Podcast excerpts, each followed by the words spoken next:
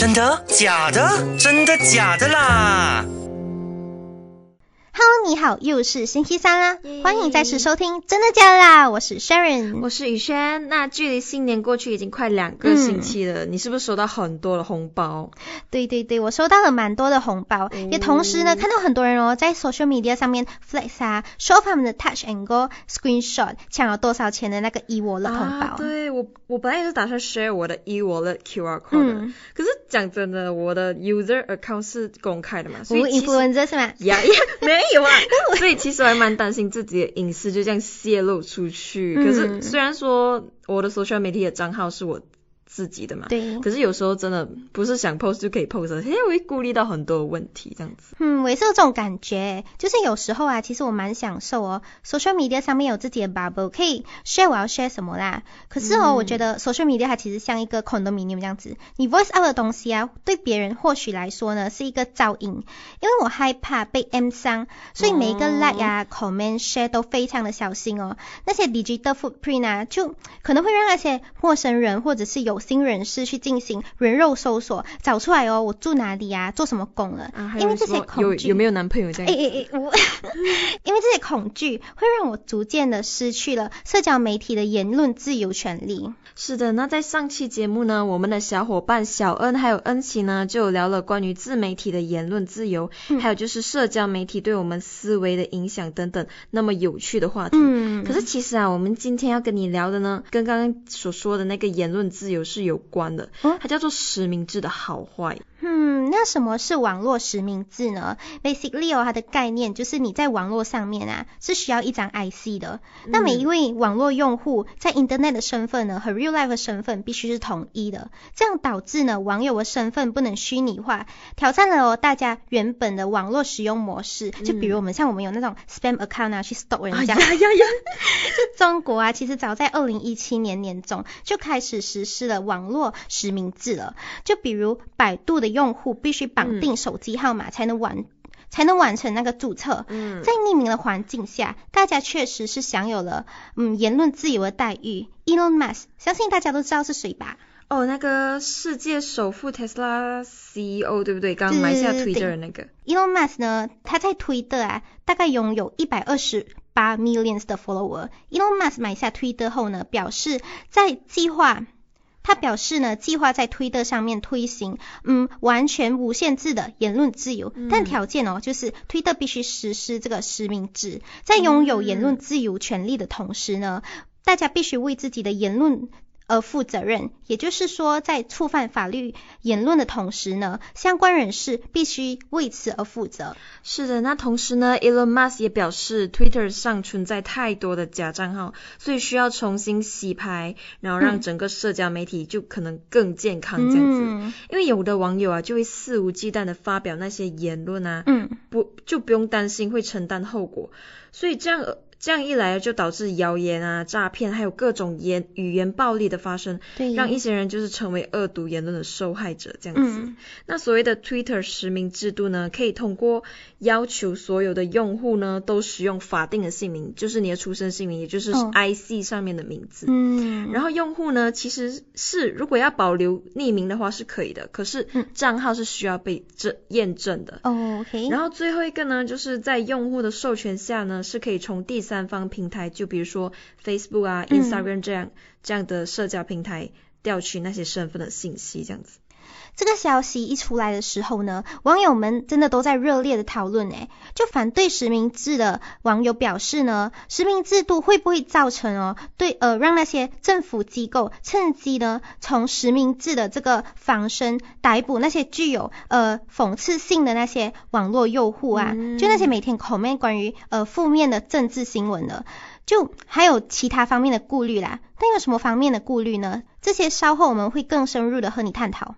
那不知道你们有没有听说过，就是一件几乎轰动全国的新闻，嗯它就是关于一位韩国女艺人叫做崔雪莉，懂不懂？哦，FX，斯利，对对对，那个嗯 FS 出道的，然后她就在家中自杀的那个新闻。嗯，那自从这个新闻呢被疯传到社交媒体以后呢，果然哎不出所料的引发了全国网友的普遍关注。嗯，那所有人呢，很多人都不禁在想，诶，到底是什么导致这位向来以青春靓丽形象示人，并且在马来西亚、韩国啊，还有中国那些各种国外市场都有不可小觑的知名度的花季少女呢，可以毫不犹豫的放弃自己的前途甚至一生呢？讲到这里哦，就真的觉得非常遗憾。对到底是为什么呢？导致了我们雪莉能不惜一切去放弃自己的生命呢？其实啊，有一部分的原因是因为雪莉在生前呢，她大胆自由的穿着以及个性张扬的姿态饱受争议。嗯，就比如啊，女性不穿内衣，被观众呢视为是过于的放飞自我，展示的蓬松感呢，同时也招来了源源不断的网络暴力和上升至人身攻击。随着时间的推移啊，这样频繁的那些恶评啊以及争议，让他患上了严重的抑郁症哦，从而导致了这场悲剧的发生。对。那在曲那曲雪莉呢，在广大网友们眼中的不完美，还有她的出格，为她招来了嗯很多很多的恶言恶语对语。对对，这显然是一个既定的事实。那那那些恶评呢，还有争议呢，也促使他在采访中的情绪不稳定，嗯同样也是一个事实嘛。所以总结来说，诶，毋庸置疑，崔雪莉的重度抑郁呢，与她遭受的网络暴力可以说是有很大的关系。对对。在客观上呢，也对其构成了严重的伤害，这样子。其实很多人的认知上啊，都存在一个误区，认为说，哎，反正他是公众人物嘛，他的抗压能力嗯肯定很对对对。强了。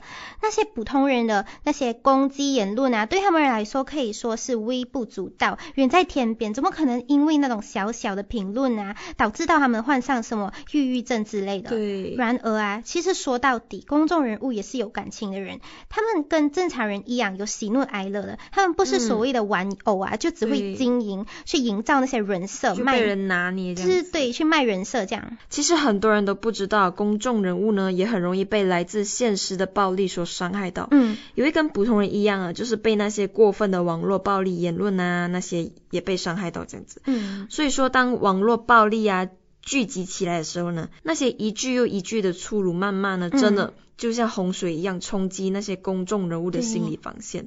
所以说，再强大的人格都随时都有可能崩崩塌这样子。。那刚才呢，我们也说到了今天的主题就是实施这个网络实名制嘛。问题来了，实名制的出现呢，是否有效的去制止网络暴力？嗯无论是任何社交平台上啊的留言，十个有八个的那些网络用户者哦，其实都是匿名或者是假账号。使用这些假账号的使用假账号的这些网络键盘手呢，他们可以肆无忌惮的去批评啊，因为在网络世界的留言哦，他不用需要，他不需要去呃，呃。背负任何责对任。对对对，，就他人家都不知道他是谁嘛，所以就没有人会也像报仇他。啊对，嗯然后也不会波及到他的家人这样子。对对对，他就隐藏起来了。就世界上哦，很多人啊，就不够成熟，他们的心智哦、还不够稳定，去控制自己的言论，稍有不慎呢，就会产生这些过分的言论，引发网络霸凌啊，或者是延伸至呃这个霸凌受害者，让他患上呃抑抑郁症症啊，甚至自杀这些问题耶。如果用一句话来总结这种现象哦，那就是脱掉这个网络的保护壳，键盘侠硬起来的真的没有几个，对对对。硬起来。硬起来了。那众所周那众所周知呢，有许多国家的政府都已经推出了网络实名制这个政策。嗯，那网络实名制到底又能帮到什么呢？诶简单来讲啊，网络实名制呢是可以帮助参与者自觉束缚自己的言行，嗯，然后就从此呃就从而遏制网络暴力这样子，嗯。然后也可以营造更好的网网络环境那些，因为是实名的嘛，尤其是对于那些有一定知名度的公众人物啊、专家来说，像医生、律师那些，对对对，他们在接受采访的时候，都会对自己所发表的意见啊、看法那些观点都会非常慎重，嗯。力求那些真实的信息，也不管嗯乱传那些错误啊、那些不实的信息，这样就像我嗯们上次讲的假新闻这样子，对对，然后也更不会去恶意的攻击还有诽谤别人这样，嗯，这在某一种程度上面，其实也算得上是一种自律啦。那对于暴力流窜的互联网环境的净化呢，其实是一个非常有效果的政策。嗯。而且网络实名呢，也能够减少就是让网友们不敢再像以前那样随便发表那些 他们认为可以不用负责任的言论，这样子、也也是可以达到净化网络环境的一个效果，这样。那除此之外呢，网络实名制在某种程度上面哦，算是自我保护。对就大家都是匿名的嘛，我们可以嗯通过网络去发表嗯任何的观点啊意见，就自然的不会和其他人在很像意见不合的时候啊，就是对，冲突那些我们自己自身利益的时候，嗯，就会碍于我们的身份啊，不会上升到骂战，我们会保持辩论的层面。对对那不知道你还记得、哦、我们之前聊过的水军这个话题吗？嗯，对，就当时啊，一些意见和呼吁被政府引用了之后呢，制定了呃具体的政策时，他可能会是呃，他可能会触犯到某些人的利益，比如说那些资本家，对那些人呢就会雇佣呃网络水军啊来反驳这些，来反驳这些建议者，建议者。对对对。呃，进行了这些抹黑啊，以及报复。而网络实名制呢，这个政策可以让嗯其他的参与评论者更容易的看到他们的呃真面目，所以呢、嗯会自觉的去好像抵制他们的抹黑，甚至无中生有这些假信息。对对对。嗯，对笔者来说呢，可以说是一种自我保护。好了，那讲到这里呢，相信在听的你已经对实名制有一个基本的概念了吧？嗯，哎，我想问你一下，你认为哦，政府实行这个实名制的政策呢，是利大于弊，还是弊大于利呢？其实我觉得是利大于弊吧，哦就像我们刚刚讲的一样啊，实名制是可以提升人们的责任感啊，还有坦诚度这样子。嗯那虚拟世界呢，其实只是暂时为人们提供宣泄的空间。嗯可是人嘛，总归是要回到现现实生活。实，对，那实名制呢，是可以让网络还有现实生活呢真正的连哦接。，connection 这样啊？对对对，嗯就是在一种公开啊、公平的氛围之中呢，人们的网络生活呢就会更加的理性还有生动。嗯，所以我觉得网络实名制呢，非但不会成为大家交流的障碍，反而会让大家以更加亲切友好的气氛交流还有生活。然后同时哦，那个实名制哦是可以有效阻止那些谩骂攻击行为，也可以嗯很好的杜绝垃圾信息的泛滥，然后达到净化互联网环境的效果。嗯，而且呢，我觉得这个实名制啊，可以让更多的网友呢，对自己在网络上的言论有一定的自我约束力。其实我觉得嗯那些勇于在网络上使用实名制的人呢，他其实在体现这个社会责任心哦。因为从心态上来说呢，他希望自己的行为啊，是最大程度的去 influence 其他人，这样、哦让更多人呢愿意实名上网，同时呢监督自己在网上的言行，从而呢慢慢慢慢的去改造这个现在不太好的网络环境。嗯可是呢，实施这个实名制啊，不只是只有好处而已啦。就最显而易见的缺点就是哦，你容易在网络上战争的时候，战争，战我用这样严重的词，论战吧论战下就呃落于下风啊。哦因为如果是使用这个非实名的账号在社交媒体上评论的时候，你可以肆无忌惮，就不用讲道理啊，你可以随便讲啊你要讲什么这样子，就等于呢我们戴着面具和别人吵架。可是呢，一旦实施这个实名制，我们摘下了面罩呢，我们将要以自己真实的身份去进行这个辩论。嗯，其实可以从一开始就不占优势了，因为哦不然人家都知道你几斤几两对啊，所以你不敢太讲太多。对而且啊，现在的互联网可以讲是成为那种各种思想的集散地、嗯意识形态的较量场啊，还有那种文化软实力的搏斗的场地这样子。然后，当今的互联网用户呢，其既是信息的消费者呢，也是信息的提供者。哦，那么很多不健康的内容呢，用夸张的话来讲，就是会一点一点的侵蚀人们的灵魂。侵蚀灵魂。对，at my soul。哦所以不负责任的言论呢，是会误导人们的行为，而且虚假信息的传播呢，其实也会危及社会经济的 social stat 呃 social status。呀呀呀 OK OK。然后更重要的是，那些来自互联网内外的恶意攻击言论呢，是会不断的侵害人们的思想意识，就像我们刚刚说的那个催学历的事对情。对对，所以说，推行实名制对很多正在受伤害的人来说，就像是一根救命稻草这样子。哦，因为一旦推行了这个政策呢，那些带有负面情绪啊，还有攻击性的信息发布者呢，会因为不敢承担相应的社会责任而收敛这样子。嗯，然后，就像我们刚刚讲的，是可以改善网络暴力啊、网络霸凌等等不好的现对对象。对。那在网上有一项调查显示，随着互联网哦经济的发展，使用互联网的趋利性犯罪案件以每年百分之三十的呃速度在慢慢的 increase 这样。从理论上来说呢，其实网络社会哦，就是体现了现实社会，它就是现实社会的延伸。这样，哦、对在这个社会中呢，需要的就是次序。所以说，其实网络实名是必然的途径选择。对对对，嗯，那在这里呢，还要跟你提一个在韩国真实发生的重大事件，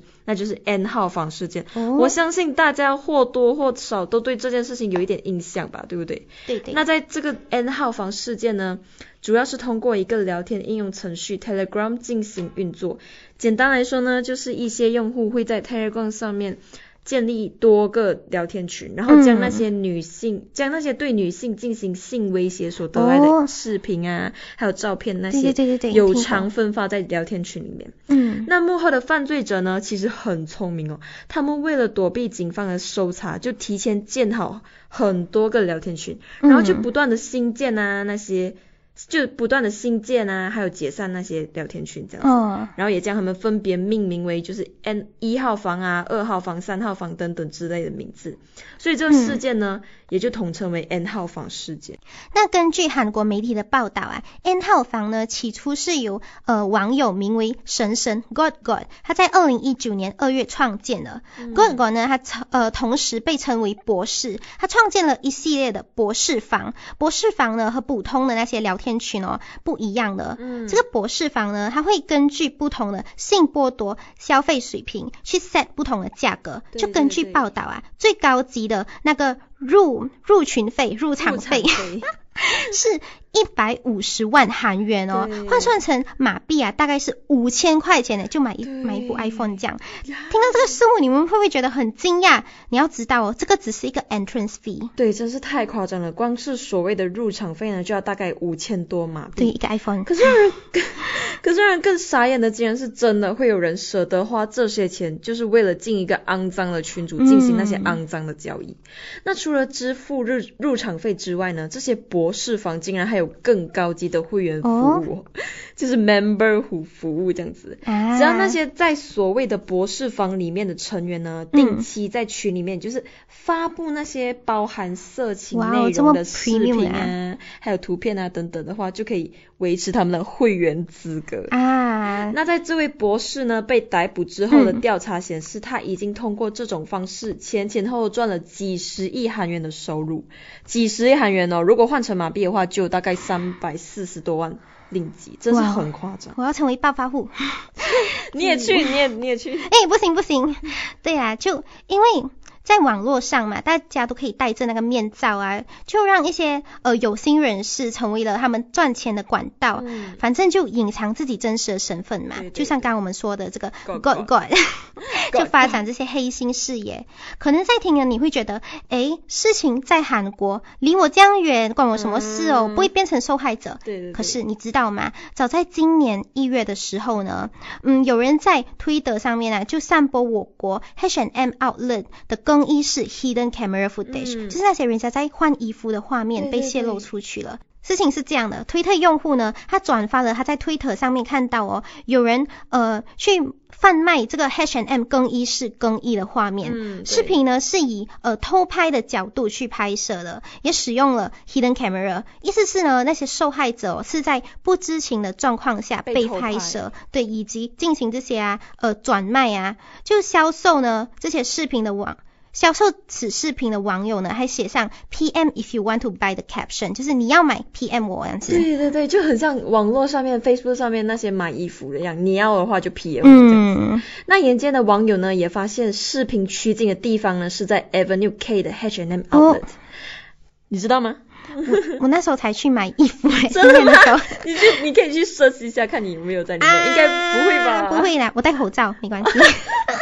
那还有一位表网友表示呢，自己竟然也是视频中的其中一位受害者。哦哇，那肯那个人肯定觉得刚好碰到新年期间，全部人肯定都忙着买新年礼，所以这个时候去偷拍的话，收获一定很多。对对对，真是很难想象自己只是去了几家衣服店试衣服，结果就被拍到。哇，如果是我的话，应该大概会疯掉吧。对，就挺恐怖的，就是像你说的嘛，诶，可能我们的 video 在里面。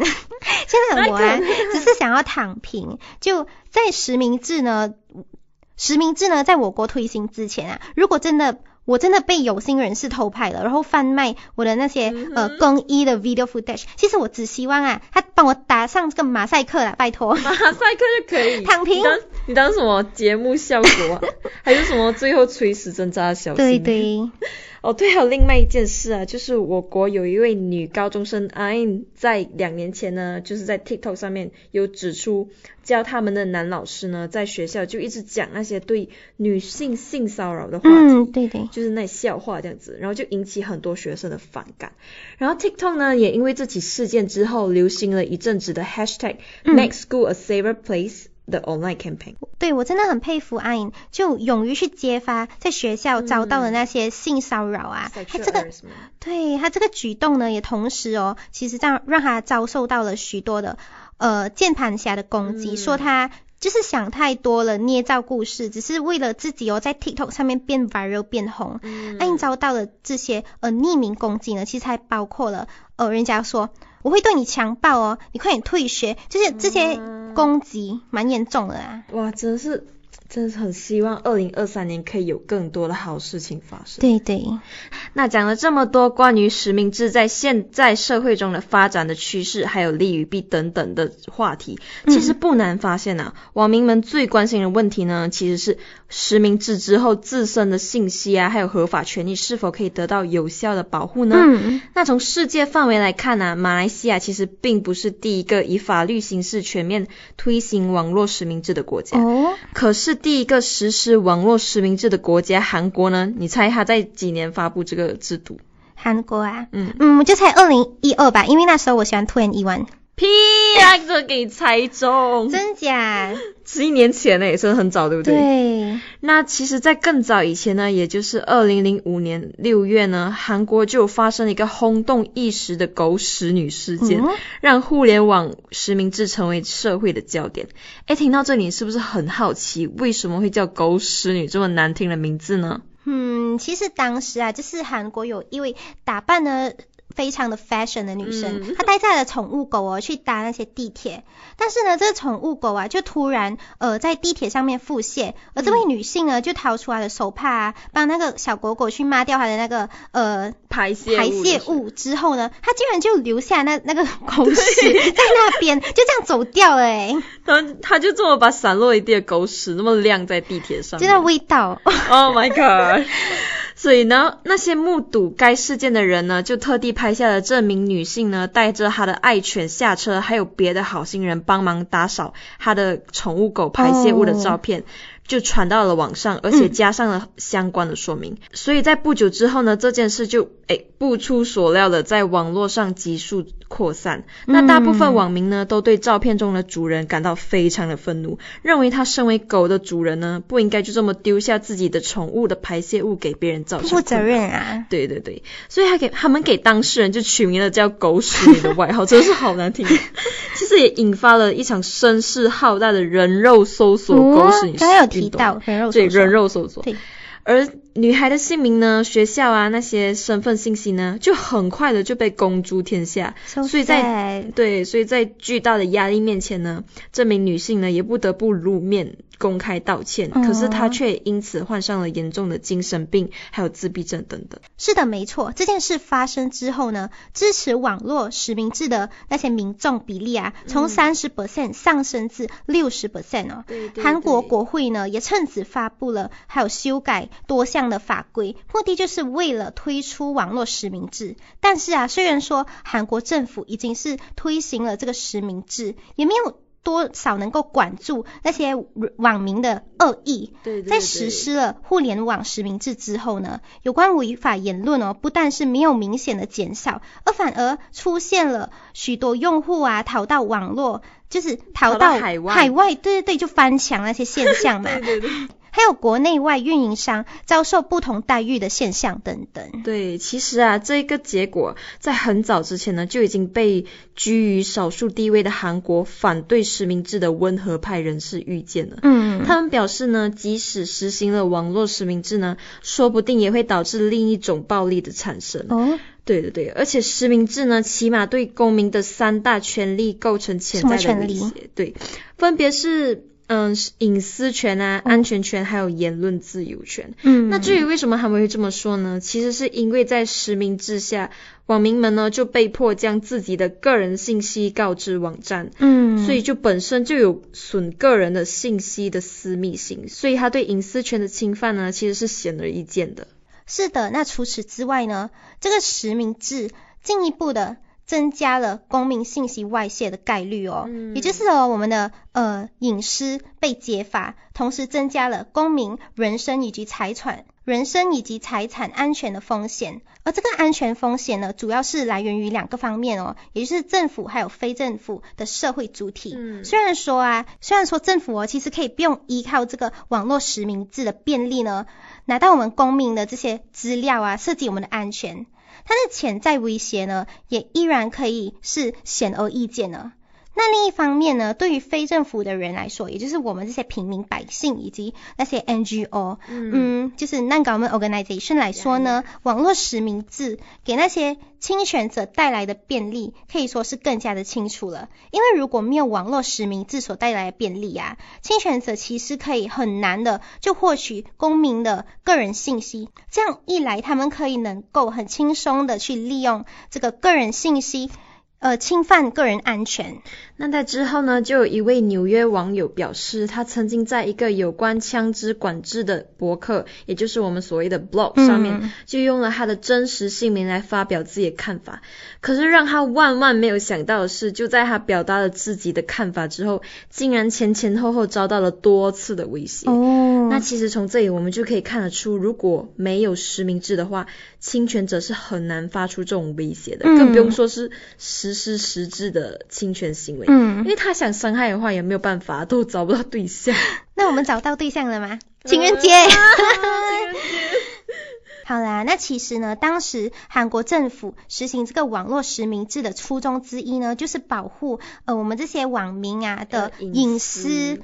可是很显然的，在二零一一年哦，七月发生了什么用户隐私大量泄露这件事，绝对嗯可以称上是一个反讽这样。讽刺这样。对，而此事件呢，也大大刺激了民间和言论对于网络实名制的评价，嗯也促使了韩国的一些网站转向。所以总体来说呢，其实啊，依靠网络实名制来解决网络安全这个政策，对很多人来说是一种缺乏长远和综合考量的简单思维。对对对。它的正当性和有效性呢，已经是在韩国得到了一个否定。那网络实名制立法呢，其实也被很多人认为是一种赖政的思维。简单来说呢，就是将网络安全归咎于匿名制，而没有去检讨执法者自身的不作为。换句话说啊，如果说有网络暴力的话，就需要实名制的话，那么是不是代表在这个世界上就存在那么多现实世界的暴力？对，就是因为这样，民众就需要把姓名啊、身份证号码都贴在脸上。所以说，就有专家认为，普遍推行实名制虽然能够在规范人们的网络行为方面起到监督的作用，嗯限制那些偏激的言论啊那些，可是也有可能就产生令人担忧的个人信息方面的安全隐患，这样子。嗯，好啦好啦，我们聊了这么多有深度的话题。嗯嗯，今天情人节嘛，昨晚睡觉前呢，我就看了 Netflix，他就推荐一部真人真事改编的电影，也就是《The Tinder Swindle》。哦哦，这部剧我看过。对，在这个很像呃 digital age 啊，我们都可以透过我们 social media 线上去认识来自不同领域啊、地区的人，甚至呢发展成线下的关系，比如说一起去啊 cafe hopping 啊、看演唱会啊，或者是卖东西，是网友奔现吗？网友奔现，对对，推销保险。在 Netflix 的这个《听的大片图》这部剧，看标题你也知道了吧？就是关于呃听的 dating apps 真实发生的事哦。嗯在 social media 上面寻求真爱，不是讲不能啦，只是说呢，在这种现代快餐式的爱情。是可以说我们是处于危机四伏了。嗯，在线上看到的形象啊，可能是经过包装，也就是盗用别人身份啊，以达成目的，对可能是骗你的钱、骗你的感情。这部剧的主角呢、s i m o n 他在听的上就诱惑多名的女性啊，把自己包装成什么高富帅，去欺骗女性的感情还有金钱。你知道他欺诈那些数目可以达到多少吗？多少就是百万计以上的美元哦。美元哦？对元百万诶。哇，真的是很多诶。那拿了高富帅剧本的 Simon 呢，就在 Tinder 开启了他的海王生活，哦就不断的跟多位女性约约会，想尽办法让他的目标们呢，就深深陷入他幽默风趣的魅力里面，无法自拔。什么就是所谓的晕船啊？对，而且还不止这样哦，剧中的 Simon 呢，还会开启霸道总裁的模式，就很偶像剧的邀请女方啊，去去就是去乘坐他的私人飞机旅行啊，住五星级酒店这样子。嗯。然后当他的那些目标啊，就对他嗯。陷入感情无法自拔的时候呢、s i m o n 哎来了，这时候就会告诉女方，他的家庭，他的家庭显赫遭到敌人的威胁，就需要金钱的支援才可以脱身。嗯然后女方呢就相信了 Simon 的话，晕船，晕船，在给了 Simon 就是一大笔钱之后呢，达到目的的 Simon 就会 ghosting 他们，哦就是当女方在发现不对劲之后去寻求警警方的援助的时候呢，其实一切都已经来不及了。嗯，就这位 Simon 啊，根本就是一个彻头彻尾的骗子。他本人呢是 Shimon Hayut，他出生于以色列，他化名他化名为 Simon Leviv，宣称自己是什么钻石王子啊什么 Leviv 家族的后代，以一个比较 fancy 的身份呢，在这个什么 Tinder dating apps 上面对多位女性进行诈骗哦。那在听的你是不是也很好奇 Simon 的后续呢？嗯，其实他被判了十五个月的监禁，可是当时，唉，COVID nineteen。哦，疫情肆虐，就是那政府就为了减少人口呢，让他就一共只待了五个月就被释放了。对对对，那最讽刺的是呢，就当这个纪录片播出之后呢，Simon 就不止在 Instagram 上面继续他那个海王名媛生活啊。高调炫富，而且还写下如果我是骗子啊，我为什么会出现在 Netflix？应该就在拍摄的时候就逮捕我了这类猖狂的话。嗯而且他还不要脸的表示，纪录片里面那些所谓的女性受害者呢，其实都没有把真相说出来。嗯，对对对，还有啊，就有些酸民还开启了受害者有罪论这样哦，就让那些揭发 Simon 的女性呢，承受了很大的言论创伤。就造成了很大的那种呃言论的伤害，可以说是造成二度创伤了吧？